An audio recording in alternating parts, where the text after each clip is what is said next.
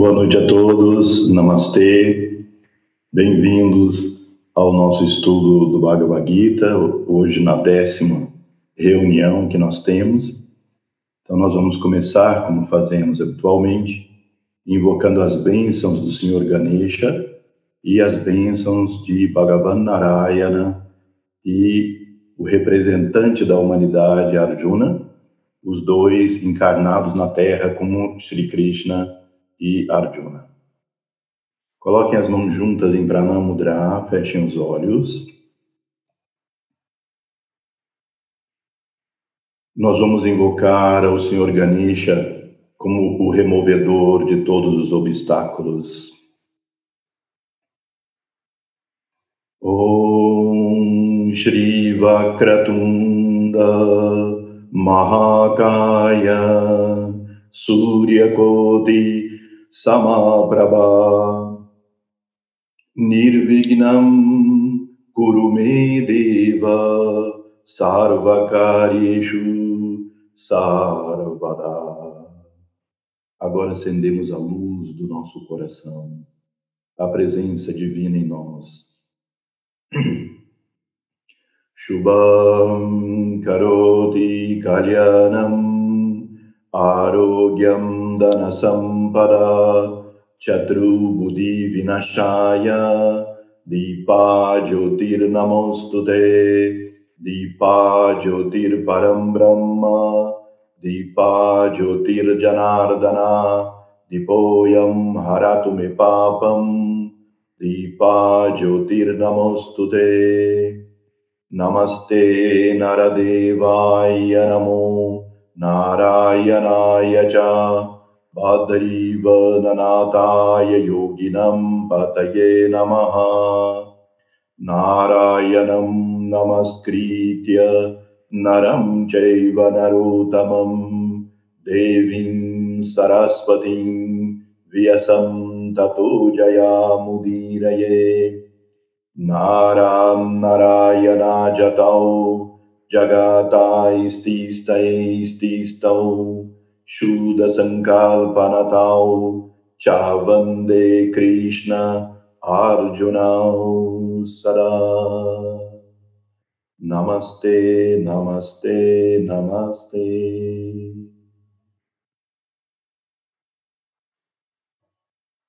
Se vocês observaram, nós hoje entoamos um outro mantra dedicado a Ganesha, aquele mantra que nós entoamos sempre? Dedicado a Ganesha também no início. Ele invoca Ganesha como senhor do exército de todos os sábios. O senhor que é a fonte de toda a memória cósmica. E nesse mantra nós invocamos Ganesha como removedor de obstáculos. Ganesha, eu digo sempre, Ganesha é uma divindade democrática Ganesha cuida mais quanto menos puro for o discípulo. Ganesha é o Deus de todos. É, é a representação do absoluto no sentido de máxima compaixão. Eu comparo muito com as mães que têm filhos problemáticos. De modo geral, se a mãe tem vários filhos e um deles é mais problemático, é o, o que, aquele que ela cuida mais, aquele que ela se dedica mais. Os outros filhos que são bons, a mãe diz: vai para o mundo, continua sua vida. Enquanto aquele filho que é mais problemático, a mãe traz para junto de si, cuida, alimenta, protege, não é? E às vezes isso cria até certo conflito com os irmãos. Os irmãos dizem: Eu sou bom, eu sou uma pessoa boa, eu faço tudo certo. E minha mãe parece que gosta mais do outro de, do que de mim, porque cuida mais e tal. Então, assim é Ganesha. Ganesha cuida de todos nós. Por isso, a invocação de Ganesha no início como protetor. Nas histórias dos Puranas, quando Parvati estava em sua, em seu, sua casa no Monte Kailash, no Himalaia, e Shiva saiu em peregrinação pelo mundo, toda vez que Parvati ia meditar na divindade, que no caso era Shiva, ela pedia a Ganesha que ficasse do lado de fora, protegendo a casa, vigiando a casa. Então, assim é o que ele faz nas nossas vidas, nos ajuda, nos protege, não é? Bom, então, e depois em seguida invocamos a Nara Narayana, que se manifestaram como Arjuna e Krishna nesse mundo.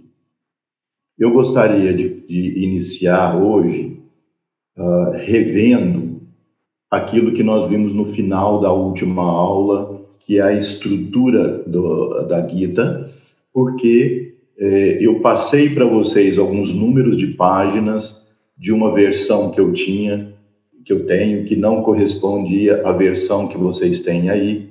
Então, com isso eu quero voltar a, a falar sobre esse tema. Vocês se lembram? Nós colocamos aqui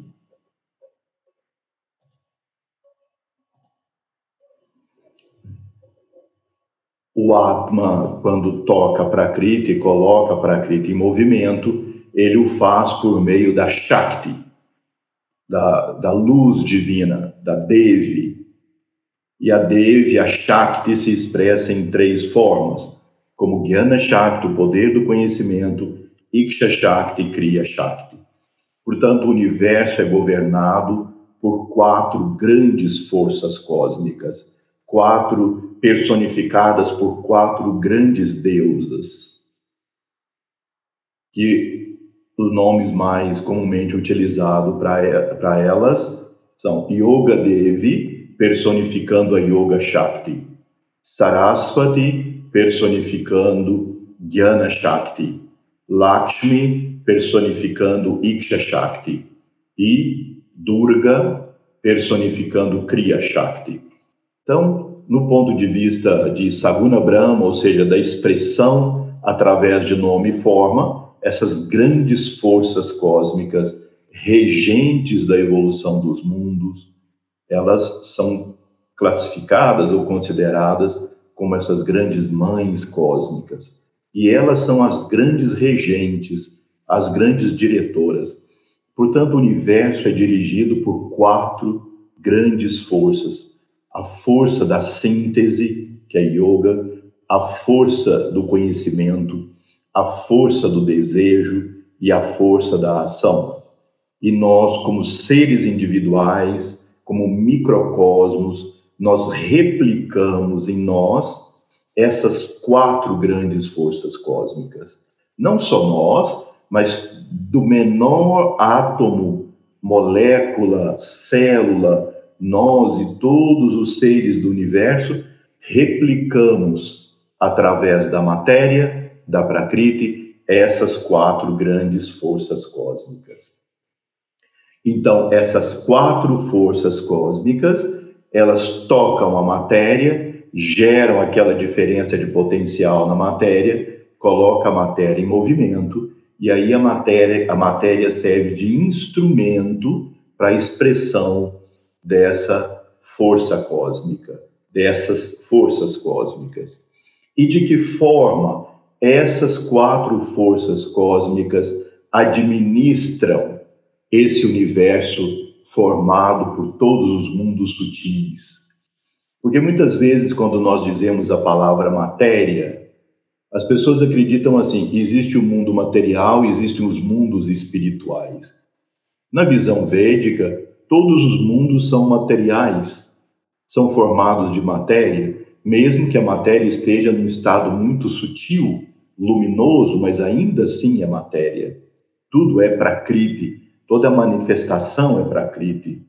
O Atma ou Purusha está compenetrando essa matéria da vida e existência através da Shakti, mas não é afetado por nada disso e permanece imutável. Então, o universo é todo material.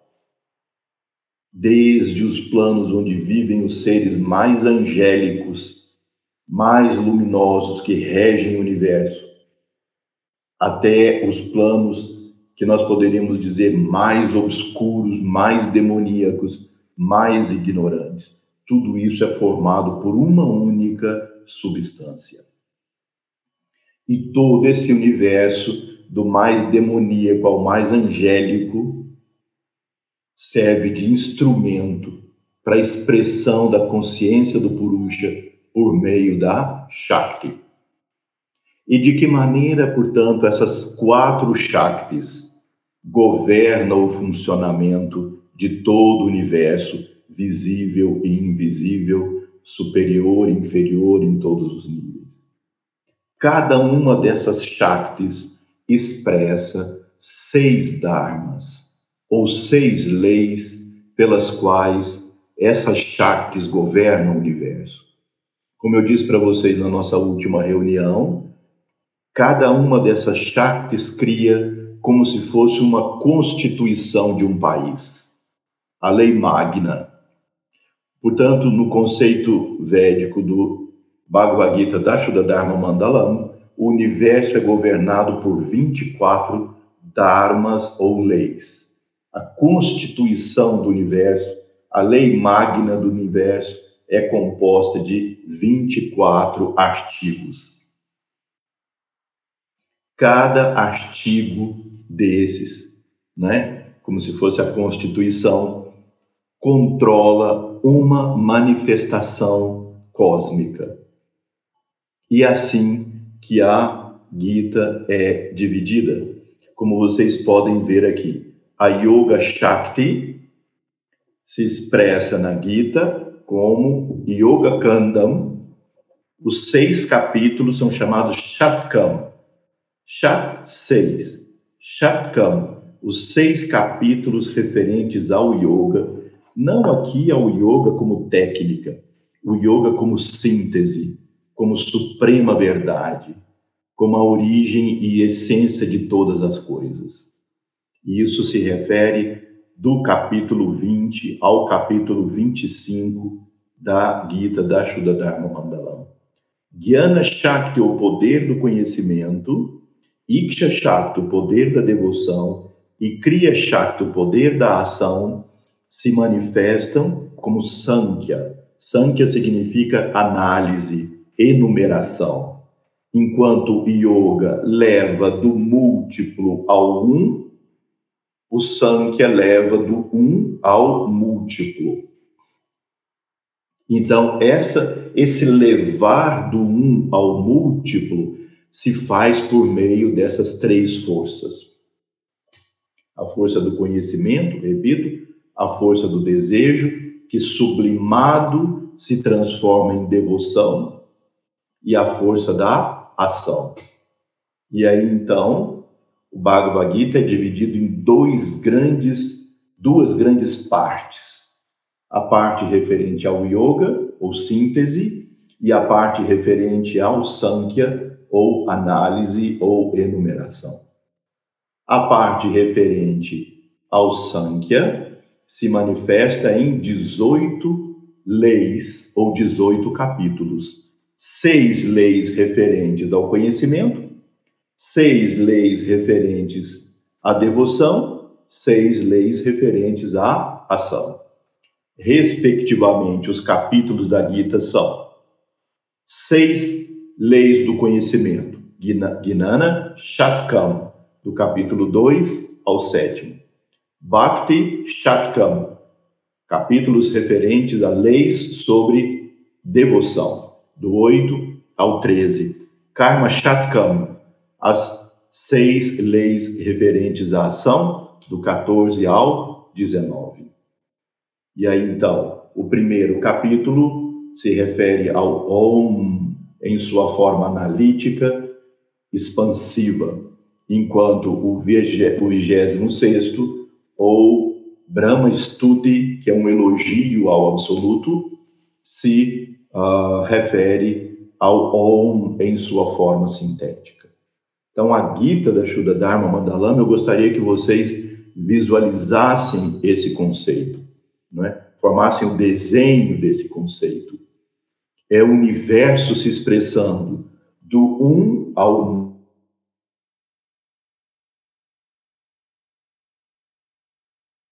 múltiplo, isso absoluto, em 24 dharmas que governam o universo por meio das quatro Shaktis. E ao final retorna a Brahma ao absoluto por meio do Brahma Stuti, o 26 capítulo. Do um ao múltiplo, do múltiplo ao um, sendo que o um e o múltiplo são um só, se expressando por quatro forças: síntese, conhecimento, desejo e ação, e essas quatro forças governando tudo por meio de 24 dharmas. Vejam a preciosidade dessa informação, dessa estrutura da Gita porque nos permite criar um desenho interno da constituição do universo. Por isso é que é dito que a Gita se baseia no Gayatri.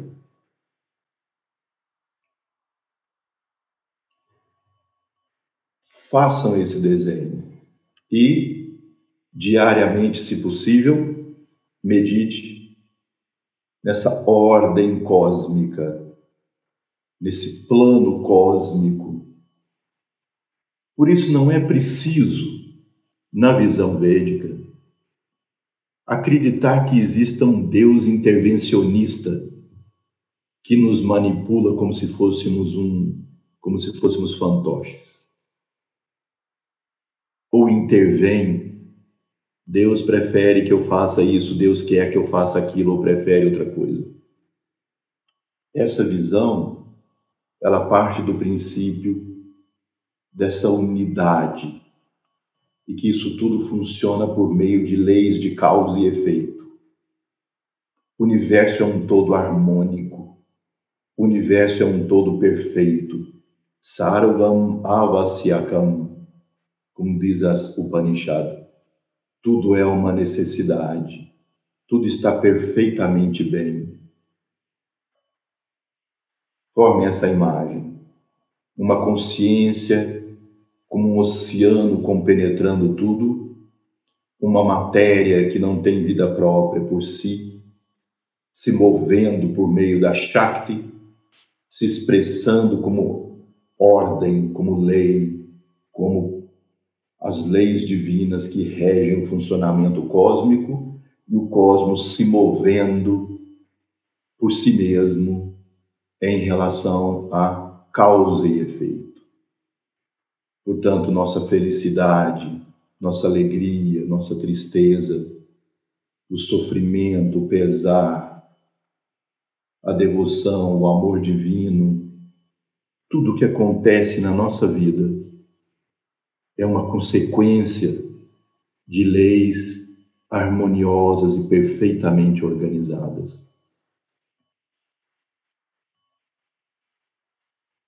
se nós meditamos nisso, nós vamos criando em nós o conceito que a Shuddha Dharma Mandalam chama de Bhavana. Bhava, Bhava, B-A-A-V-A, Bhava significa am, amplamente, ou seja, tem amplos significados dentro dessa cultura védica. Mas aqui, no contexto representa nossas motivações. O que motiva a nossa vida? O que motiva nossas ações? Muitas vezes, ou quase sempre, não é o ato em si que gera o karma, mas o que nos motiva a agir dessa ou daquela maneira.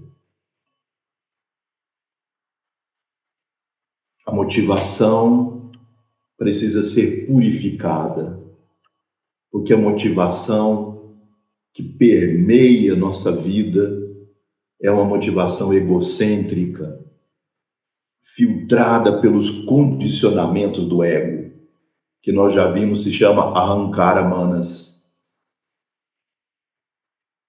E isso então traz para a purificação. Se todos os dias eu medito reflito nessa nesse desenho que a Gita demonstra da manifestação cósmica e que nós somos uma célula desse corpo cósmico. Que nós somos ao mesmo tempo o imutável espírito, o imutável Purusha ou Atman. Ao mesmo tempo, nós somos a Shakti que se move em tudo isso. E ao mesmo tempo, nós somos a Prakriti que recebe essa força e a expressa. Se não fosse a existência da matéria, da Prakriti, não haveria onde o Purusha se expressar através da Shakti. Ele seria sempre imanifestado. Então, recordando aquele nosso conceito de que a matéria é tão sagrada quanto o espírito. A matéria tem a mesma origem em Brahma e ela desempenha seu papel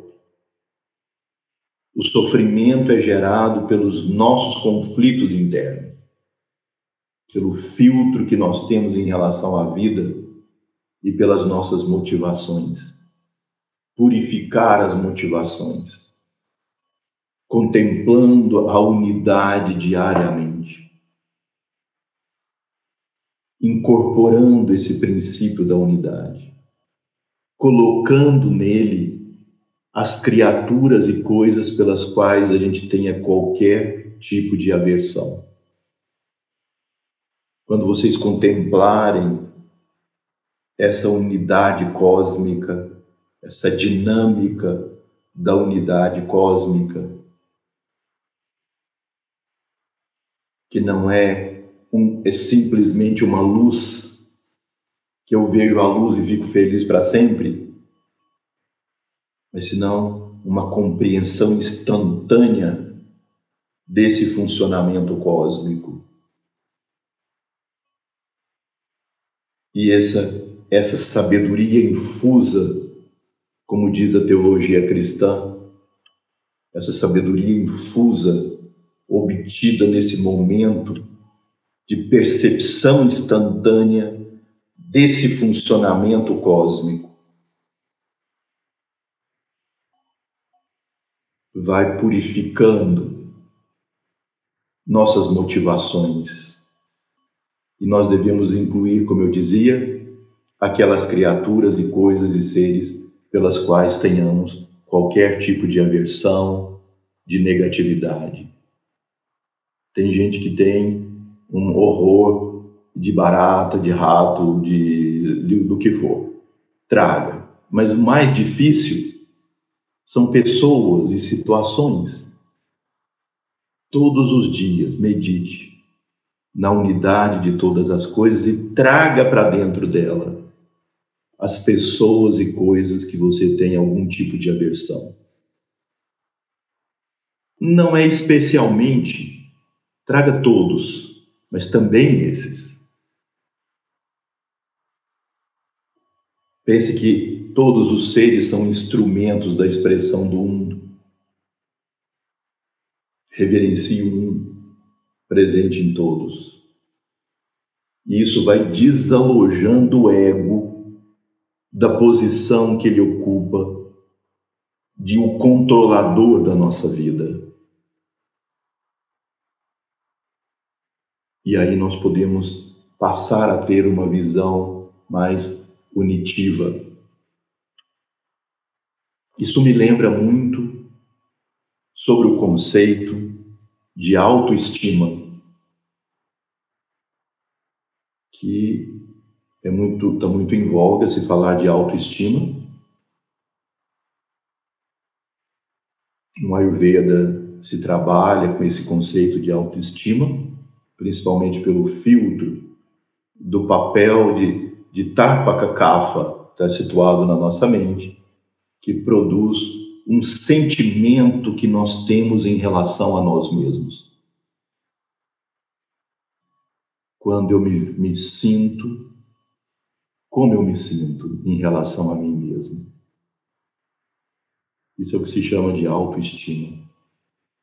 Mas é preciso ter um certo cuidado. Me lembro que o professor Hermógenes às vezes falava sobre isso o grande professor do yoga aqui do Brasil, tão, tão é, respeitado. homenageado, com razão. Ele dizia, ele dizia, e é um conceito importante, autoestima é estima do quê? O que, que é o alto que nós devemos estimar? Nós devemos estimar em nós o que nos faz mal? Nós devemos estimar em nós o que provoca dor, sofrimento? O que provoca sofrimento nos outros? É claro que nós não devemos ter também aversão, porque no conceito do yoga, raga, doesha, raga, doesha, apego e aversão aprisionam da mesma maneira. Nós devemos olhar com a impessoalidade, com o distanciamento adequado, com o discernimento adequado para transformar mas estima do que nos faz mal não é uma coisa conveniente, como se nós tivéssemos que proteger ou cuidar disso.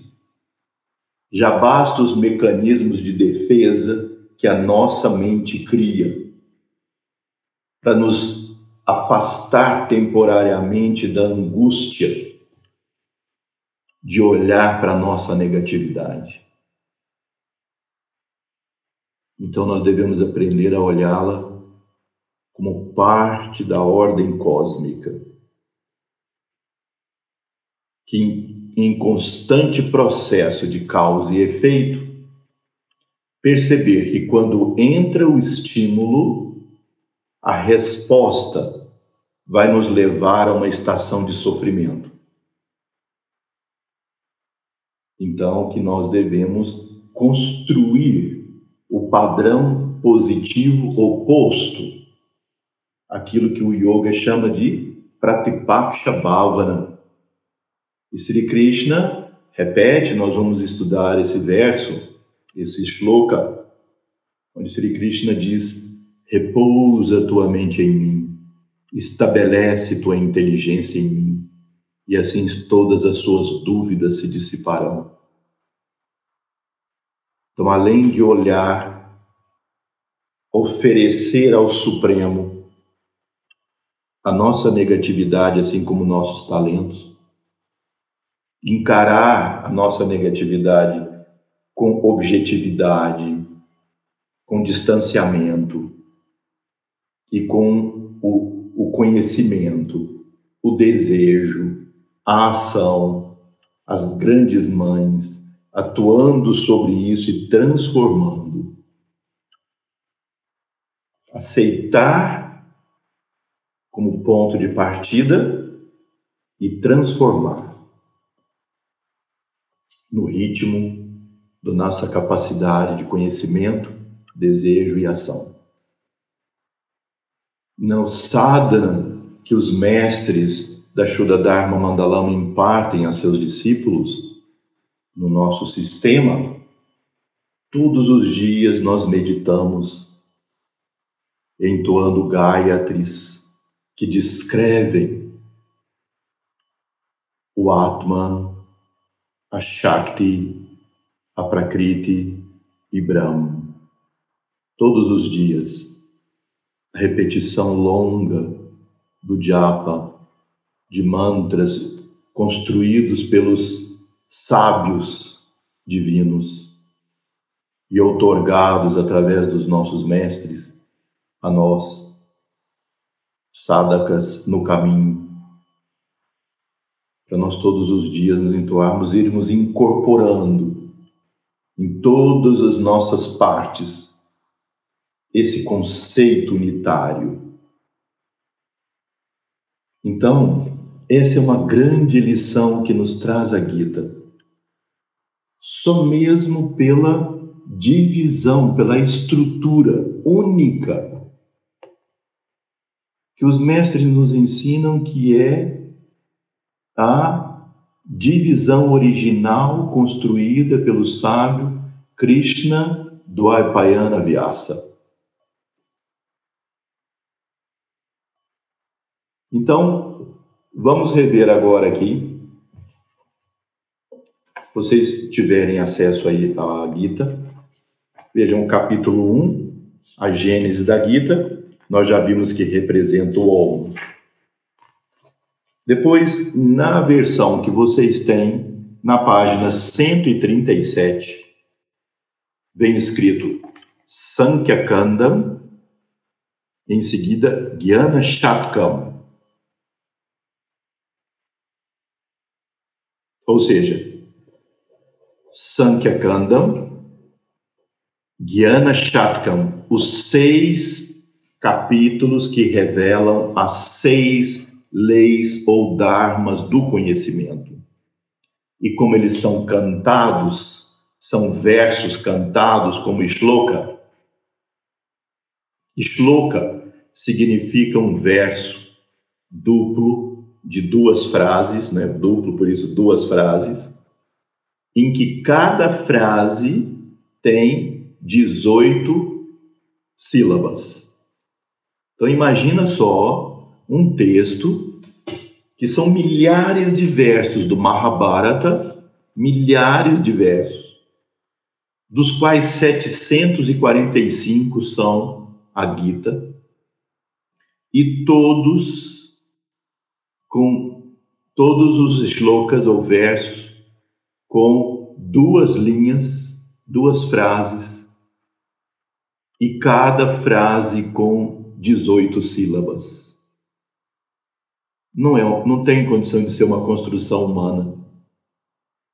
E, a, e além disso, todas rimando uma com a outra, em forma métrica, rítmica. Por isso, Gita, cantado, canção. Então vocês veem quais são os seis dharmas que o Senhor Sri Krishna revela que são as leis que governam o conhecimento. Então vocês veem na página 137, que vocês têm aí, Nara Narayana Dharma Gita, ou seja, a canção que revela o Dharma de Nara Narayana, que significa como o Supremo se manifesta no cosmos. Então, a primeira lei que governa a constituição do universo é a lei que rege como o Supremo se expressa nesse universo. Depois vocês continuam aí. Tem, vão passando as páginas, tem capítulo 3, Avatara Dharma Gita. Ainda na divisão de Gyana Shatkam. Ainda do conhecimento. Qual é a próxima lei? Qual é o próximo artigo da Constituição, da Lei Magna? A canção Gita da lei de Avatara. Então, a primeira lei é como o Supremo se expressa no universo. A segunda lei é como o Supremo se manifesta entre nós na forma de encarnação divina. Os avataras, as encarnações do Supremo. E aí, então, esse capítulo nós vamos estudar se refere a entender os mecanismos revelados pelo Supremo Senhor para entendermos como as encarnações divinas se expressam periodicamente nesse mundo. Depois, no capítulo 4, passando as páginas, tem Adhikara Dharma Gita, a canção que revela a lei de Adhikara. Adhikara são os mestres da hierarquia. Como a divindade se expressa por meio da hierarquia de sábios e seres divinos que governam a evolução dos mundos. Aqui o Senhor revela essas leis, essa lei do Adhikara, a manifestação cósmica, como hierarquia, como sábios que regem a evolução do mundo. O capítulo 5 é Siksha Dharma Gita. Como a divindade se expressa por meio de instrução espiritual. Siksha significa a instrução espiritual. Arjuna representa o discípulo, nos representa, Krishna representa o mestre. E aqui então Sri Krishna revela quais são ou qual é o Dharma sobre instrução espiritual. Já no capítulo 6, Karana Dharma Gita, o Senhor revela a lei, através da canção, a lei sobre Karana, a causa do universo.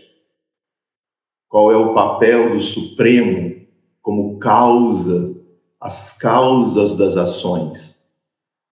Sri Krishna revela esse conhecimento, já que ele é Yogeshwara, o Senhor do Yoga, a autoridade suprema do Yoga. No capítulo 7, ainda dentro do Jnana Shakti, Kaivalya Dharma Gita, a canção que revela a lei da bem-aventurança que se adquire através desse conhecimento, certo? Então, o Kaivalya Dharma Gita ele fecha as leis sobre o conhecimento.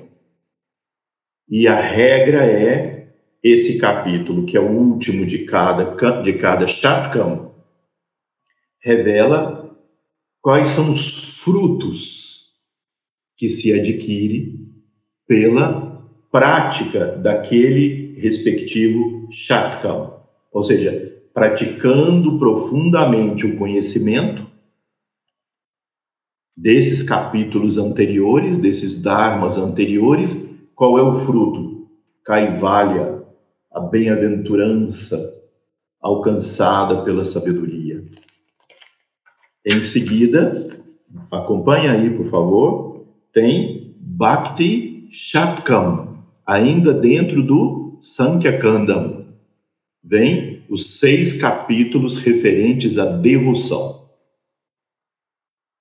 Agora, o tema é devoção nos próximos seis capítulos. No capítulo 8, ele se chama Swarupa Dharma Gita, a canção que revela o Dharma, de como o Supremo Senhor se manifesta em suas infinitas formas. É a compaixão do Supremo se expressando infinitas deidades, divindades, formas e nomes, para despertar em nós esse caráter unitivo devocional. Nós sabemos que não há força mais unitiva no universo do que o amor. Se uma pessoa está apaixonada pela outra, ama uma outra pessoa, ninguém precisa dizer para ela assim: Sente-se suavemente, relaxe. Não é? Sente suavemente. Deixa eu aqui abrir. Sente suavemente, relaxe. Não pense em mais nada. Pense só na pessoa amada. Pense só na pessoa amada. Aí depois de 15 minutos, tum, parou de pensar na pessoa amada. Geralmente as pessoas dizem o contrário, para de pensar nessa pessoa, porque você tem que trabalhar, você tem que fazer outra coisa, já que o amor tem essa capacidade unitiva. Assim também quando nós vamos desenvolvendo esse vínculo amoroso com o Supremo, em qualquer das formas, Na, na Índia, por exemplo, há a manifestação como Kalpataru, a árvore que satisfaz o desejo, a árvore Ashwata, a árvore Palash, são simplesmente como Deus se manifesta como árvore. E aí eles fazem púdias e reverências a essas árvores. Ao rio Gangá, a mãe Gangá, Se assim a sua vinculação, que seja o Supremo se manifestando como um rio, como uma montanha, como as outras pessoas, como as infinitas manifestações em qualquer culto religioso, como as forças cósmicas. Isso é Swarupa Dharma Gita. Aqui Sri Krishna revela isso que eu estou dizendo para vocês de uma forma autoritária, como é a dele, né? A grande autoridade, e nós simplesmente, se tivermos juízo, seguimos e obedecemos isso. Depois acompanha aí, continuem passando, capítulo 9, Sadhana Traya Dharma Gita. A canção que revela o Dharma relativo ao sadhana, a prática espiritual trina, yagna, dana e tapas. O sacrifício de si mesmo pelo ritual, o ato de dar a caridade e tapas a austeridade. Depois Maya Dharma Gita, no capítulo 10, a devoção a Devi, a Mãe Divina, a Brahma Shakti. Moksha Dharma Gita, a libertação, moksha, que se alcança por meio da devoção, entregando os frutos da ação. No capítulo 12, Brahma Swarupa Dharma Gita, aqui o Senhor se revela a Arjuna, se transfigura, tal como Jesus fez com os apóstolos, três deles, aqui Sri Krishna em pleno campo de batalha, se transfigura diante de Arjuna e se manifesta como o grande Senhor do cosmos. É um capítulo espetacular que deixa dá um, um choque assim de saber essa grandeza. Vocês já devem ter tido oportunidade de sentir algum fenômeno da natureza assim muito poderoso. Né? E aí, agora imagina ver o Supremo, como os mundos entrando e saindo dele, etc., aquela coisa toda. Isso está aqui no Brahma Swarupa da Arma Gita. Depois, no capítulo 13, que aí é a finalização da devoção, Brahma Vibhuti Dharma Gita. A canção que explica a lei que governa Brahma Vibhuti, as dádivas divinas, aquilo que a divindade nos dá, as dádivas Vibhuti. Viram que Vibhuti é aquela cinza sagrada que foi produto das oferendas e a divindade nos devolve na forma de cinza. Então aqui é como a divindade responde às nossas práticas de devoção, nos outorgando suas excelências, suas bênçãos, Vibhuti. Aí nós entramos no capítulo 14, no Karma Shatkam, as seis leis que se referem à ação. Então, no capítulo 14, Pranayama Dharma Gita, a canção que revela a lei, aqui do Pranayama, mas como um exemplo, se refere ao sadhana, a prática. Como se sentar, em que lugar se sentar, o que colocar para sentar, a postura reta, a prática do pranayama. E aqui vocês vão ver que pranayama não quer dizer simplesmente a técnica respiratória. Pranayama é conduzir a consciência. Sri Krishna, Sri Krishna explica modos de conduzir a consciência. Prana, ayama. Ayama é conduzir. Prana é a energia vital inteligente, conectada à consciência. Prana é Shakti, consciência é Purusha. Eles estão indissoluvelmente ligados. Controla o prana e você consegue dirigir a consciência. Esse é um dos fundamentos do yoga, da prática do yoga. O prana move a mente. Vata move a mente. Vata e prana são a mesma coisa. Então, são as técnicas no Pranayama Dharma Gita, e revendo, está na página 197 para vocês. Depois, no capítulo 15, Paramatma Dharma Gita, o agir em prol do bem, da, da, da unidade, tendo em vista o Paramatma, a consciência cósmica motivando todas as nossas ações. No capítulo 16, Akshara Dharma Gita, a canção que revela o Dharma de Akshara, como o som primordial. Akshara significa a forma do som indestrutível. Como o Supremo se manifesta como som, gerando expanda a vibração cósmica. No capítulo 17, Raja Vidya Dharma Gita, a canção que revela o Dharma da, da ciência nobre, Raja Vidya, a mais nobre de todas as ciências. No capítulo 18, Paramahamsa Dharma Gita, a canção que revela o Dharma, que regula o funcionamento dos Paramahamsas, Paramahamsas é um é, é, Paramahamsa é um grau muito elevado de seres espirituais que alcançaram um estado de completa entrega ao Supremo e que servem de instrumento para que o Supremo se expresse. Paramahamsa, não é? Depois vem o capítulo 19, Sannyasa Dharma Gita. Sannyasa, qual é o fruto, qual é o resultado desses cinco capítulos anteriores sobre a ação?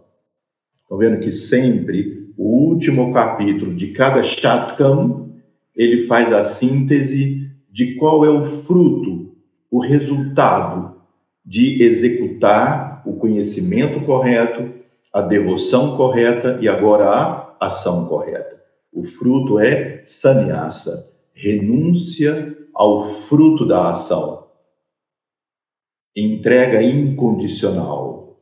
Isso significa libertação. Libertação do aprisionamento ao apego e aversão ao fruto da ação, como já comentamos aqui anteriormente. Depois aí vem a parte do Yoga Kandam, a divisão da Gita dedicada à síntese, ao yoga. Então é Yoga Kandam, Yoga Shatkam, a sua página 227. Capítulo 20, Atma Dharma Gita. Agora, sobre a síntese, qual é o primeiro capítulo? A descrição do ser, do Atma, que é o nosso alvo, a nossa meta, alcançar a consciência do Atma. O capítulo 21, Prakriti Dharma Gita, descreve isso que nós temos falado com a autoridade, a grandeza de Sri Krishna sobre a matéria, a Prakriti. Karma Dharma Gita, como executar as ações de forma yógica, sintética. Capítulo 23, Bhakti Dharma Gita, uma síntese de como realizar a devoção com yoga. O capítulo 24, Jnana Dharma Gita, como realizar a sabedoria, o conhecimento espiritual por meio do yoga. Depois, então, a síntese final do Yoga Kandam, a meta do Yoga Kandam, portanto, a meta e finalização da Gita toda, né? dos 24 capítulos, esse é a síntese. Yoga Dharma Gita, a canção que revela a lei sobre o yoga. E aí vem o resumo de todo, de, de todo esse capítulo, e aí depois finaliza com Brahma Stuti. A reverência, Stuti é uma homenagem, é um mantra imenso que Sri Krishna aconselha Arjuna a cantar, dedicado ao Supremo, a Brahma. Né? E aí, com isso, completa. Então, eu espero haver explicado, assim, de uma forma acessível, a estrutura da Gita. E aí, peço a vocês que estudem isso, assim, que analisem isso, eh, revejam depois e analisem, olhem capítulo por capítulo, porque aí nós fechamos esse estudo que nós temos feito até aqui para entender essa estrutura. Aí isso nos permite usar essa linguagem que nós estamos usando aqui hoje. Simplesmente você pegar a Gita assim, sem conhecimento nenhum desses temas todos e ler verso por verso. Traz algum benefício, mas passa a ser um benefício, parece misterioso, ou muito voltado só para o aspecto ético, que é fundamental, e se perde um, essa visão integrativa e global, né, da, da explicação cósmica.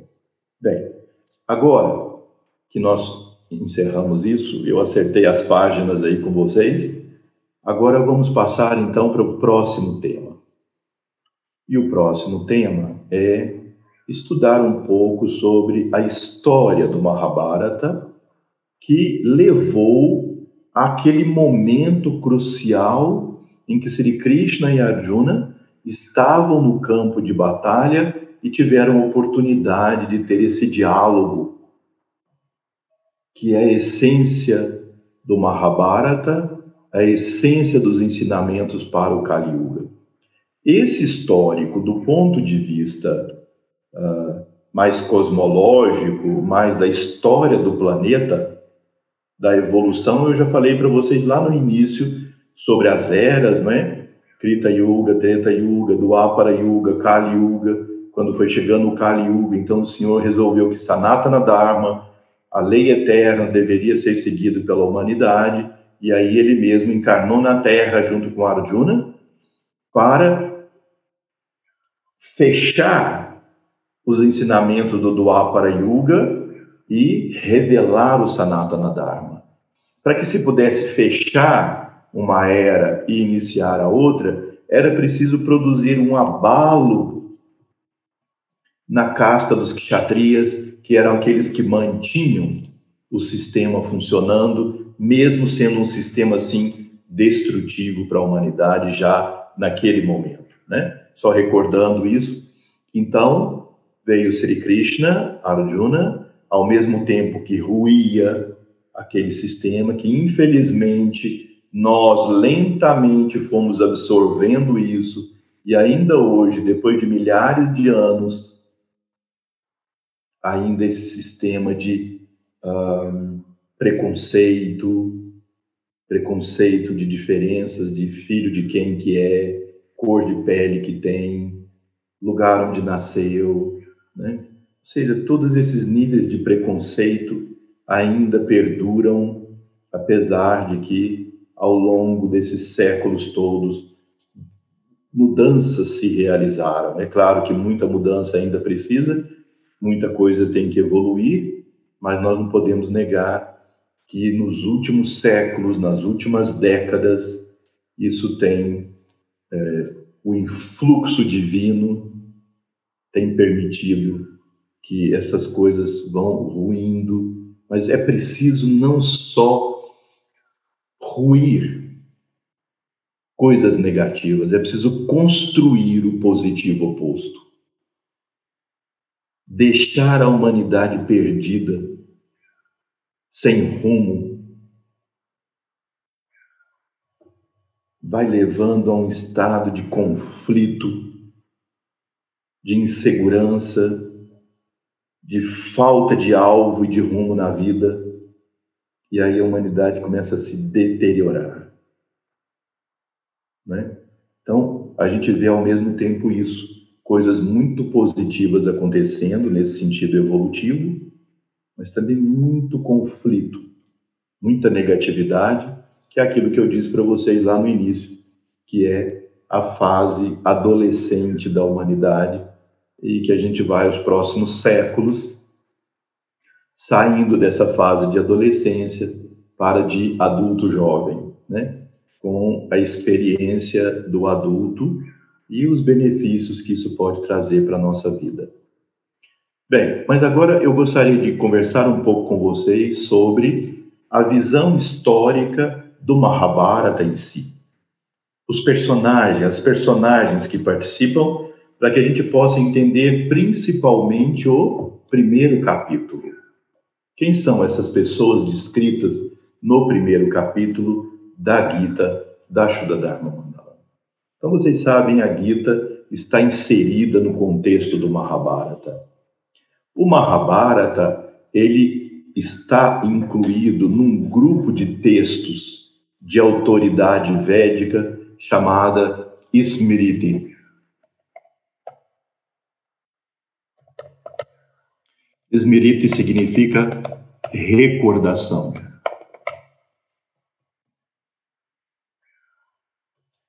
Os outros textos são Shruti, que significa revelação. Então, os Vedas são considerados Shruti.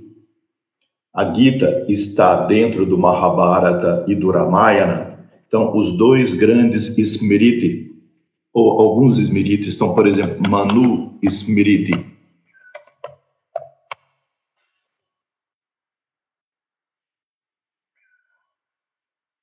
Então, a Gita e a Mahabharata e o Mahabharata são colocados dentro do Smriti porque são recordações. As histórias não foram escritas ao mesmo tempo que os fatos históricos aconteceram. É muito difícil saber hoje a época exata em que a história do Mahabharata aconteceu, a história da Gita aconteceu. Mas se nós pudermos, assim, utilizar os mais modernos sistemas e os estudos de muitos investigadores, é provável que Sri Krishna e Arjuna tenham vivido em torno do ano 3400 antes de Cristo, que é considerado cronologicamente o período em que o Dwapara Yuga terminava e o Kali Yuga começava. Na contagem de tempo da Shuddha Dharma Mandalam, os mestres colocam isso como 12 mil anos atrás, o que seria então 8 mil anos antes de Cristo.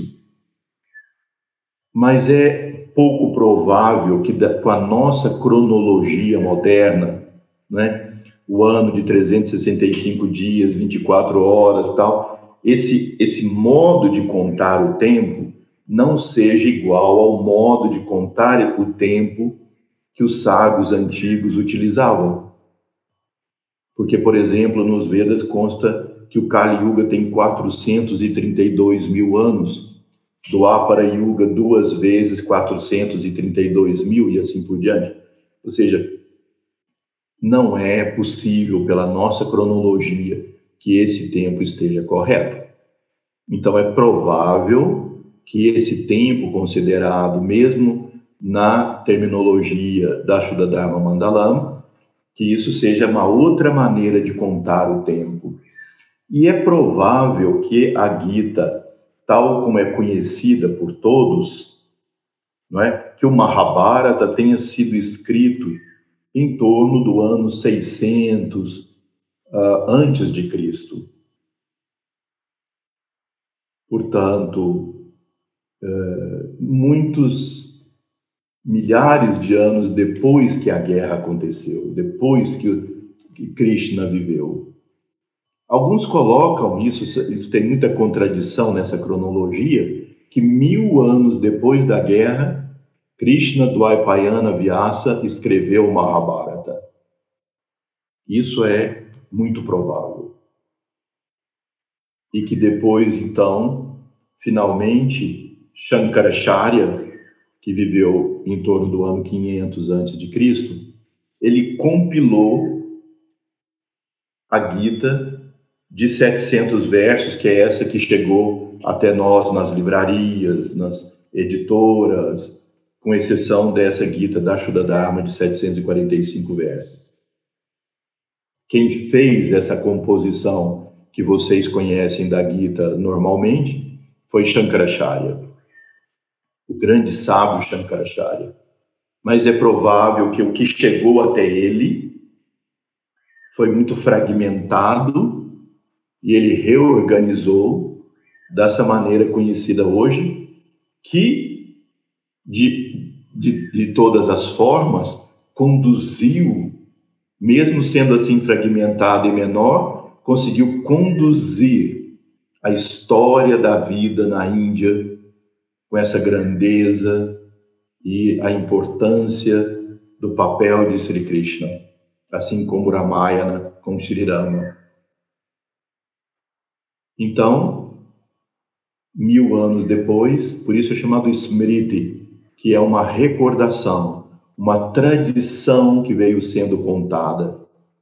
Muitos outros Bharatas foram escritos, contando a história dessa família de reis, de regentes, a dinastia lunar da Índia e a Índia era chamado Bharatavarsha, a terra dos Bharatas.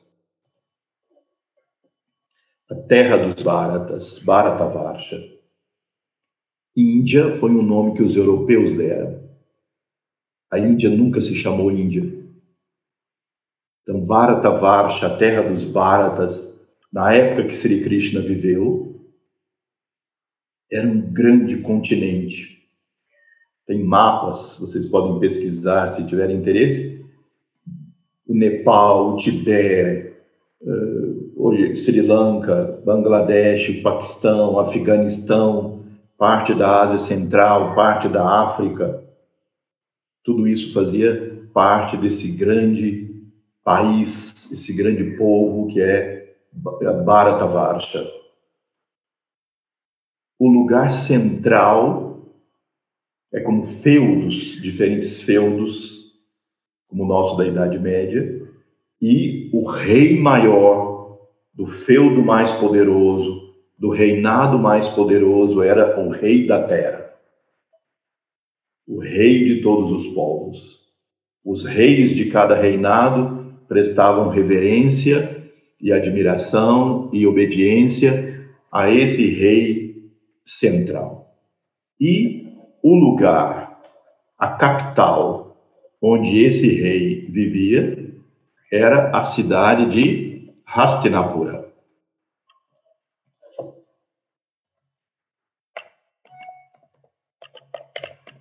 Hastinapura, então, era a capital, que hoje é a região de Delhi, que é a capital atual, Delhi. Então, Hastinapura era a capital desse grande reinado de Bharatavarsha. Então, olha, não é tão importante nós ficamos aqui discutindo detalhes de quem casou com quem, quem deixou quem, quem morreu de quem e, e, tudo isso. Porque se vocês quiserem, é uma história bastante interessante, muito rica, muito rica em ensinamentos. Tanto é assim que o Mahabharata e o Ramayana são considerados Panchoveda, o quinto Veda.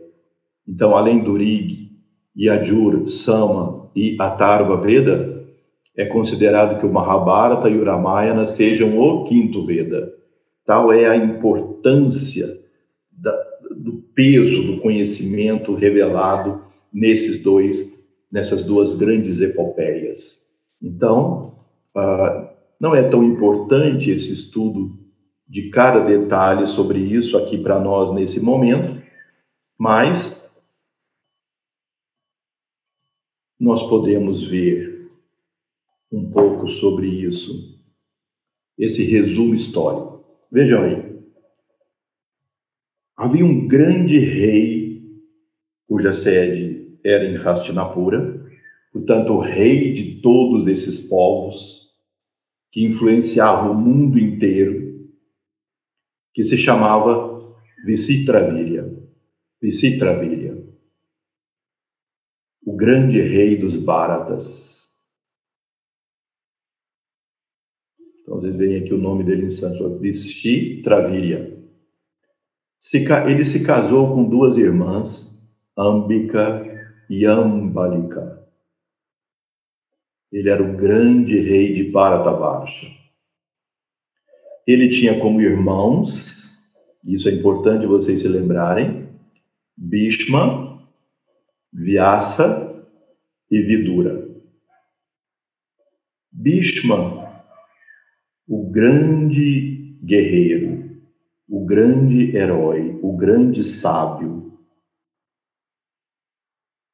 Ele dedicou a vida dele ao estudo espiritual, mesmo sendo um kshatriya, a arte da guerra, ensinar a arte da guerra, que era mais um treinamento de disciplina espiritual do que propriamente a guerra em si, tal como as artes marciais do Oriente.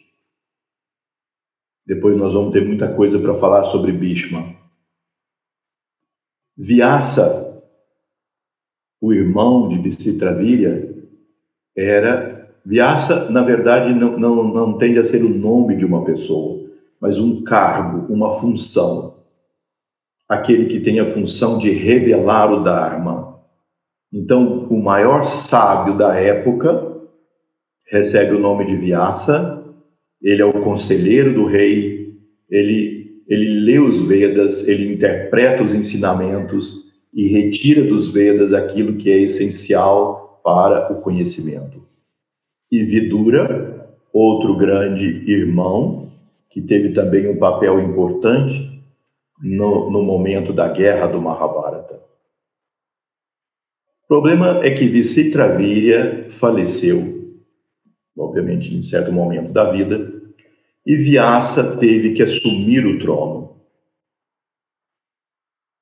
já que Bhishma se dedicava inteiramente ao estudo e à prática, e Vidura era mais novo e não quis assumir o trono, Vyasa, o sábio, assumiu o trono. E como era da tradição, ele se casou com as duas viúvas de Visitravirya se casou com Ambika e Ambalika. E aqui agora chega no nosso ponto crucial da história. Os, eles tiveram então dois filhos, Dhritarashtra e Pandu.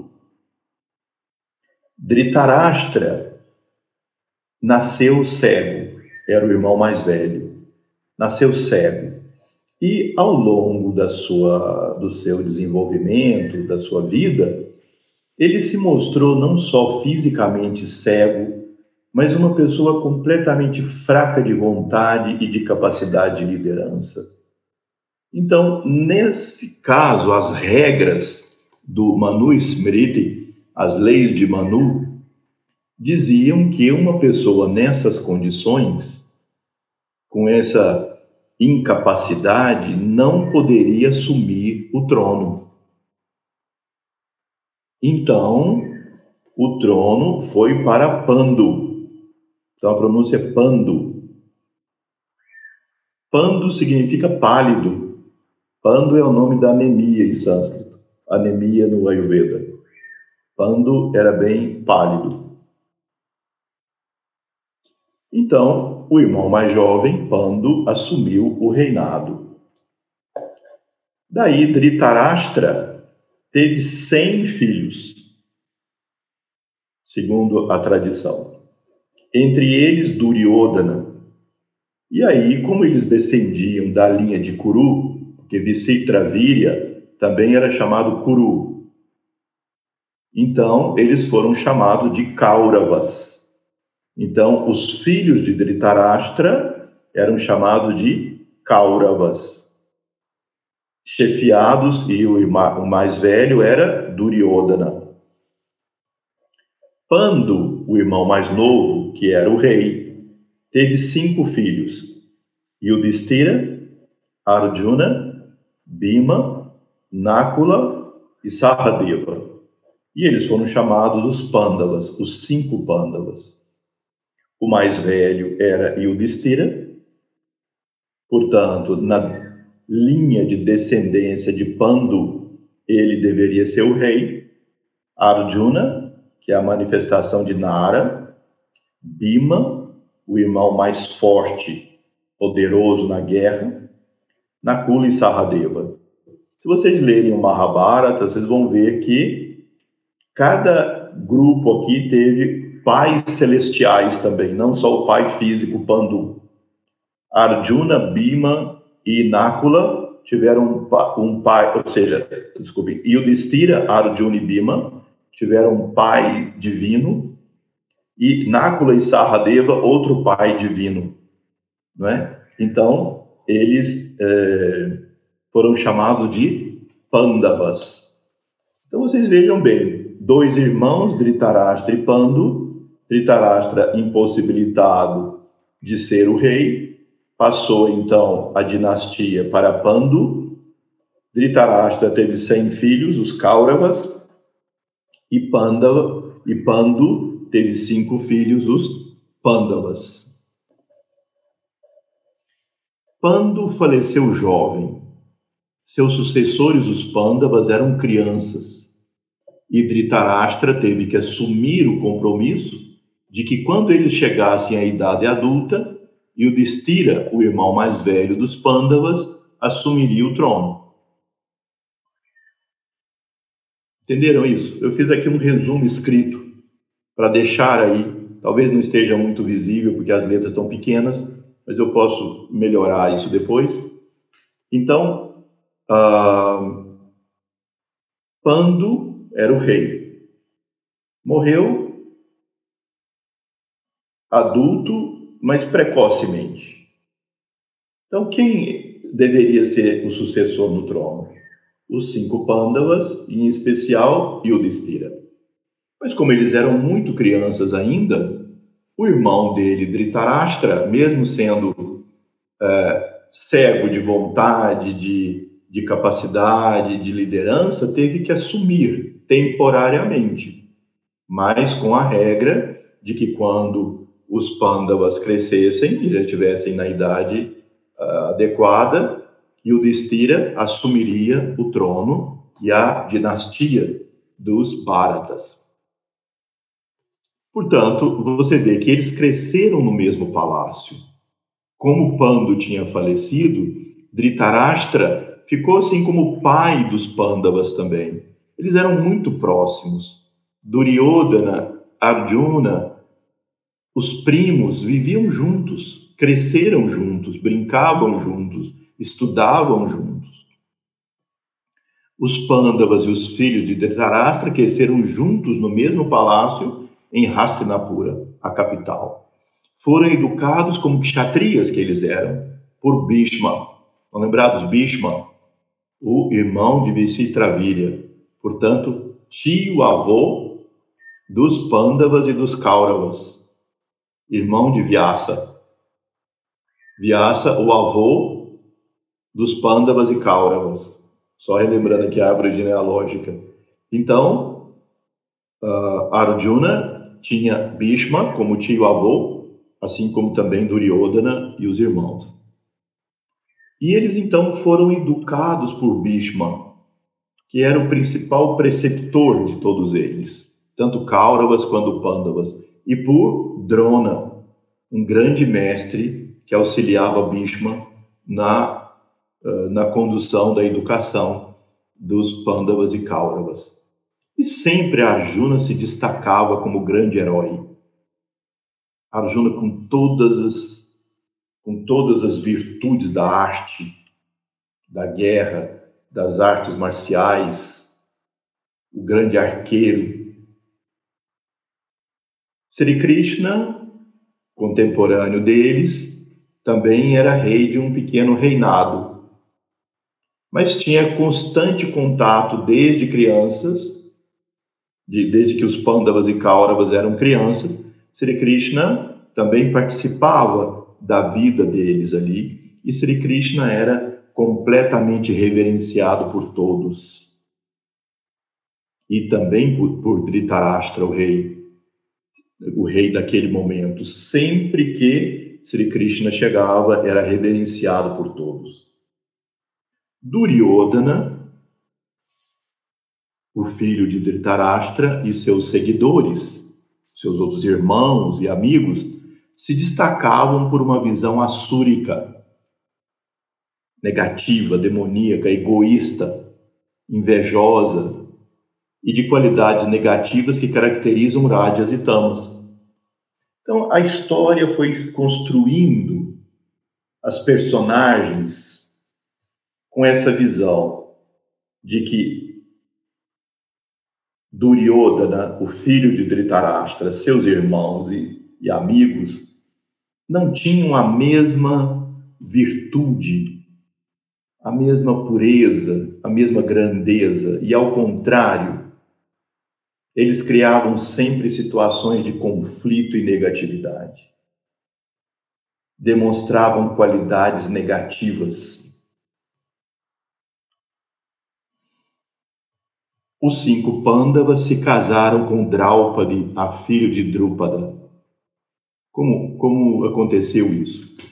Os Pandavas, assim como os amigos e, e colegas e todos os reinados ali, foram convidados pelo rei Drupada para um torneio entre os kshatriyas. E ele daria um prêmio para quem ganhasse o torneio. Só que ele não disse qual era o prêmio.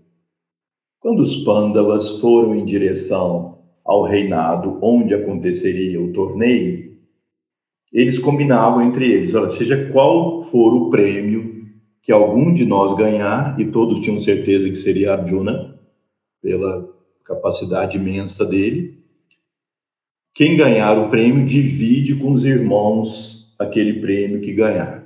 Foi combinado assim. Todos os torneios, Arjuna com arco e flecha, espada e tal, ele foi ganhando tudo, tudo, tudo, e ao final, então, ele saiu vitorioso.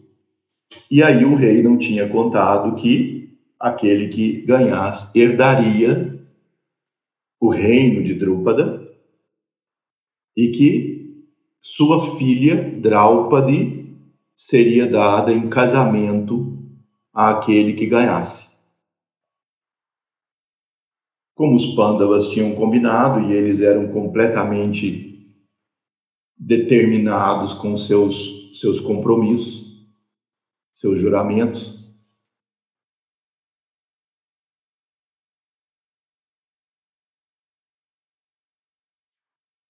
o casamento com Draupadi. E ela teve, então, teve cinco maridos, cinco esposos, Draupadi e os Pandavas. Então, isso tem uma importância depois no que precipitou a história da guerra. Quando chegou o momento de assumirem o trono, que eles já cresceram, Duryodhana armou, ardiu uma campanha com seus irmãos, sabendo do vício de Udistira pelo jogo de dados. Então, quando Uh, os Pandavas eram todos muito virtuosos, mas Yudhishthira tinha lá dentro dele uma sombra que era um vício pelo jogo de dados.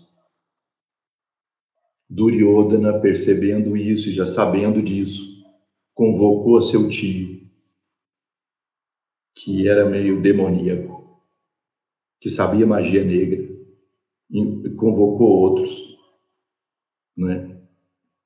Que eles fizeram lá de magia negra e o Destira foi perdendo o jogo de dados. Vocês sabem como é que é o vício. A pessoa quanto mais perde, mais quer jogar. E ele foi perdendo riquezas materiais, perdendo, perdendo, perdendo. Até que chegou um ponto ele já não tinha mais o que perder. Ele, naquela loucura, os Pandavas ali juntos, os Kauravas ali no palácio. Ele então ofereceu Draupadi no jogo e como os dados estavam contaminados, perdeu o Draupadi. Então foi um choque para os Pandavas. E aí Duryodhana, Karna, o irmão de Duryodhana e outros menosprezaram Draupadi,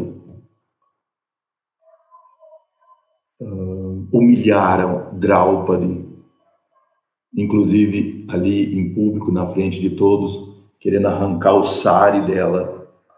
Aí pronto, os Pandavas pararam aquilo tudo, houve conflito tremendo, e aí então ficou acordado que em pagamento a ter perdido o jogo tantas vezes, os pândavas deveriam se afastar do palácio, ir viver na floresta mais densa por 12 anos. E ainda um décimo terceiro ano eles deveriam peregrinar sem serem reconhecidos como pândavas, como príncipes. Deveriam se portar como mendigos e peregrinar pela Índia, pelo Bharatavarsha. E eles não tiveram outra forma senão obedecer a decisão tomada da forma leal, né? Leal a decisão, desleal a maneira com que foi conduzido o jogo. E aí os pândavas foram para o bosque. Não bosque, a floresta distante, com animais e demônios e, e, e grandes eh, aventuras. E Draupadi os acompanhou. Apesar que eles pediram para Draupadi permanecer, no palácio, mas Draupadi afirmou a necessidade de acompanhá-los e foi com eles, e eles passaram esses 12 anos na floresta. Tem um, uma parte, um parva do Mahabharata que descreve detalhadamente as histórias. E vocês sabem como são a, como é a maneira deles de contarem as histórias. São coisas assim espetaculares em termos de literatura e de e e de sonho, né? de, de, de histórias lindas mesmo, como a epopeia. Então, eles estiveram ali e passaram por aquelas aventuras todas, lutando contra demônios e tal, e Sri Krishna ia até eles frequentemente e instruiu seus discípulos, os Pandavas, espiritualmente durante esse tempo dos 12 anos, principalmente Arjuna, que era seu discípulo querido. Passados os 12 anos, eles peregrinaram por um ano, sem serem reconhecidos. Terminado esse período, eles voltaram então a Hastinapura, ou avisaram que voltariam, para reivindicar aquilo que tinha sido acordado, que era Yudhishthira assumir o trono, que foi ocupado temporariamente também por decisão por Dhritarashtra, o pai de Duryodhana. E que Dhritarashtra deveria, então, ele tinha autonomia. Dhritarashtra teria autonomia para decidir entregar o reino de Hastinapura, Bharatavarsha, para Yudhishthira e os Pandavas. Então, Duryodhana continuou armando isso naqueles 12 anos todos que eles estavam na floresta, em um ano peregrinando, e foi convencendo Yudhishthira, ou seja, Dhritarashtra, convencendo que ele não deveria fazer isso. Duryodhana, com a força, né, da decisão negativa, demoníaca, invejosa, corrupta, ah, foi convencendo com as suas artimanhas ao rei Dhritarashtra. E quando os Pandavas então reivindicaram o seu retorno, tal como estabelecido, cumpriram rigorosamente, Dhritarashtra se recusou. Disse que teria que pensar, que meditar, que consultar seus, seus conselheiros.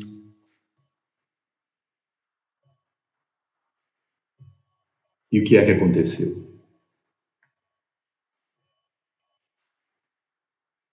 Ele convocou Sri Krishna, Bhishma, seu tio Vidura, Vyasa, Sanat Sujata, um dos Kumaras, Sanat Sujata, manifestação de Brahma, encarnação divina, Sanat Sujata, que se manifesta como um jovem resplandecente de luz, tal como vocês podem ver aqui. Por exemplo, essa imagem que eu estou mostrando aqui para vocês é uma imagem que representa Arjuna ganhando a, a disputa pela qual eles desposaram Draupadi. Essa eu vou mostrar daqui. Aqui vocês têm o rei Dhritarashtra pedindo conselhos a Sanat Sujata manifestação divina, contemporâneo de Krishna, e aqui Sanjaya. Sanjaya era o assistente, o secretário do rei Dhritarashtra. Como o rei era cego, Sanjaya o conduzia e dizia o que estava acontecendo e era o porta-voz de Dhritarashtra. Então Sanat Sujata revelou e aí tem a parte do Mahabharata que conta os ensinamentos de Sanat Sujata ao rei Dhritarashtra sobre Brahma, sobre o absoluto, sobre a renúncia, sobre a meditação, o caminho espiritual e revelou para Dhritarashtra que Sri Krishna não era mais nada nem mais nem, não era nada mais nem nada menos do que o próprio Senhor encarnado. E que ele deveria equanimemente fazer as pazes com os pândavas e cumprir a sua palavra dada como rei. Outro momento, o rei Dhritarashtra convocou o sábio Vyasa o sábio Vyasa, estão vendo aqui? Ele era chamado Krishna Dvaipayana Vyasa. Krishna por causa da cor dele, essa cor escura, Krishna. Né? Krishna significa escuro. Dvaipayana pelo lugar onde ele viveu e nasceu, Vyasa por ser sábio. Então Vyasa explica novamente a presença de Sri Krishna, o significado do Dharma, tudo aquilo que eu falei para vocês no início, que era o momento de revelação do Sanatana Dharma e a transformação do mundo, que ele não poderia permitir que Duryodhana ocupasse o reinado e fosse rei, porque o mundo entraria numa era de trevas, de negatividade, porque todos esses administradores e reis negativos assúricos assumiriam seus tronos e conduziriam seus súditos e a população desse grande continente de Bharatavarsha para a destruição e a negatividade. Explicou tudo isso e ainda assim o rei Dhritarashtra, fraco de vontade, não conseguiu compreender isso.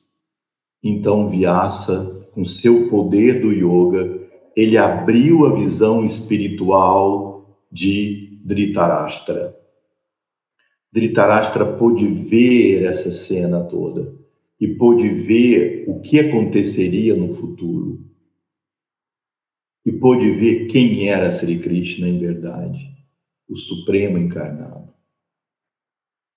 E logo desfez isso.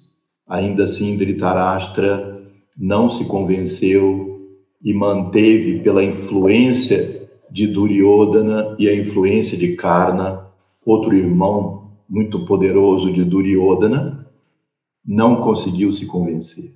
Quando então Vyasa percebeu que não haveria como modificar essa postura e que a guerra seria inevitável, então ele concedeu a seu discípulo Sanjaya, lembram Sanjaya era é o assistente do rei, mas ele era discípulo direto de Vyasa.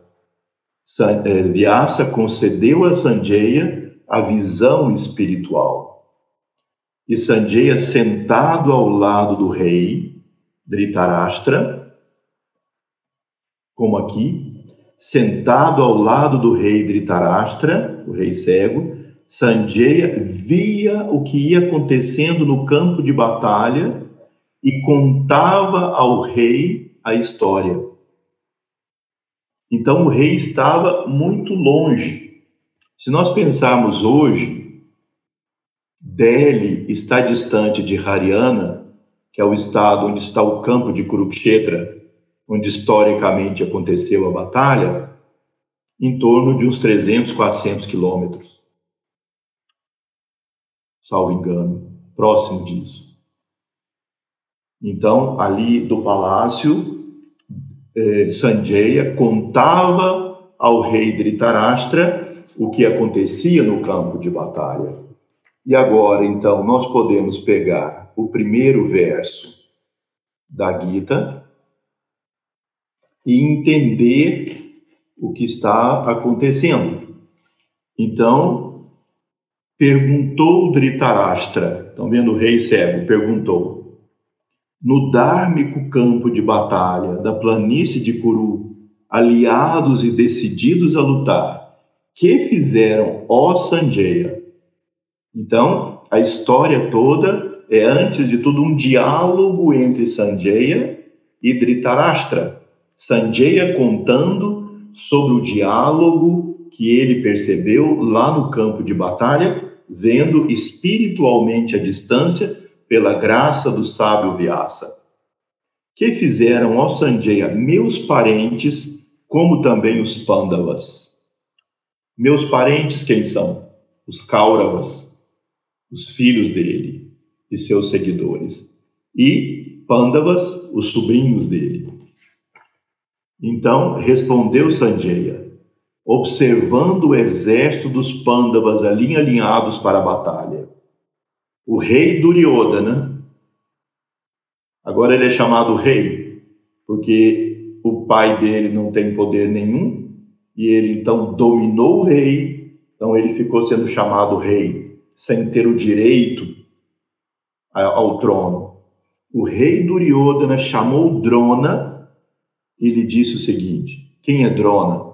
Drona é aquele sábio guerreiro que auxiliava Bhishma para educar os Pandavas e os Kauravas quando eles eram ainda crianças, adolescentes e jovens. E, e lhe disse o seguinte: Contempla, ó mestre, este poderoso exército dos filhos de Pando, colocados em ordem de batalha pelo filho de Drúpada, teu talentoso discípulo. Nosso exército, comandado por Bhishma, parece incapaz enquanto o exército deles parece poderoso, comandado por Bima. Então aqui eu vou ler só esse iníciozinho para dar para vocês ideia dessa desse início da história. E aí chegou esse momento crucial quando Sri Krishna tentou convencer ao rei Dhritarashtra também ao próprio Duryodhana, convenceu, tentou convencer a todos para que não acontecesse a guerra. Inclusive, ele propôs que o reinado fosse dividido em duas partes. Que uma parte fosse concedida aos Pandavas e outro a Dhritarashtra, Duryodhana e seus irmãos. E ainda assim, então, ele reuniu os dois aqui. Olha, vejam bem, aqui tem a cama onde Sri Krishna vivia, aqui é Arjuna, aqui é Duryodhana.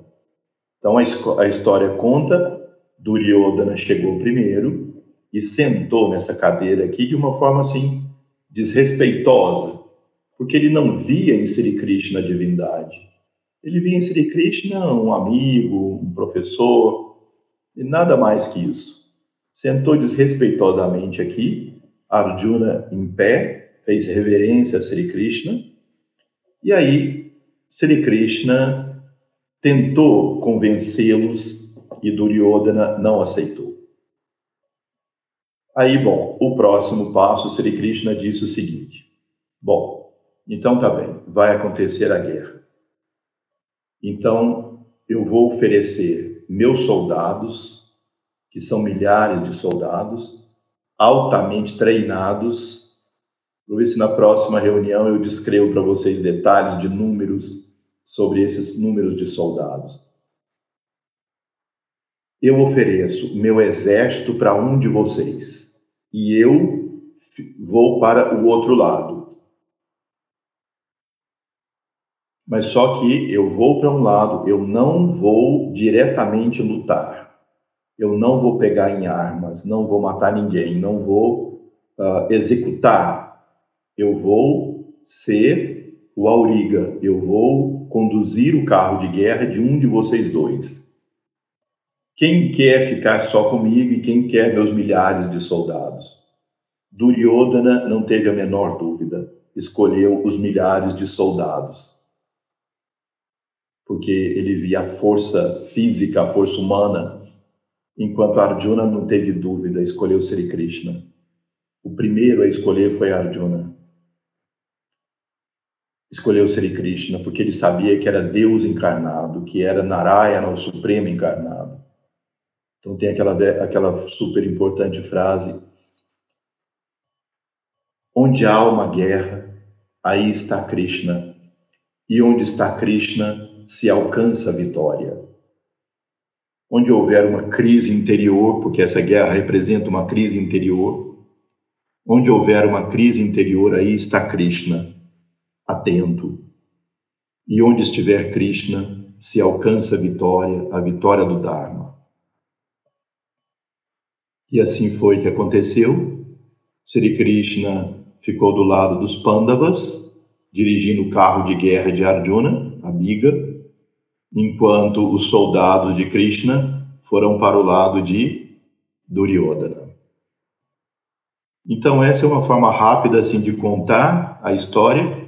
Na nossa próxima reunião, nós vamos começar a estudar o primeiro capítulo e aí eu vou contando para vocês um pouco mais do, das personagens que vão aparecendo aí nesse estudo. Certo?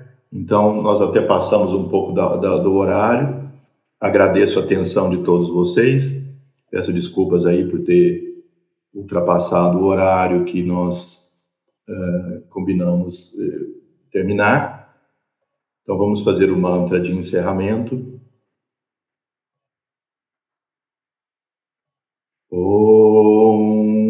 Purnamada Purnamidam Purnat Purnamudachyate Purnasya Purnamadaya Purnameva Vashishyate Om Shanti Shanti Shanti Hari Om Tatsat Namastê, felicidade para todos, boa semana e até nosso próximo encontro.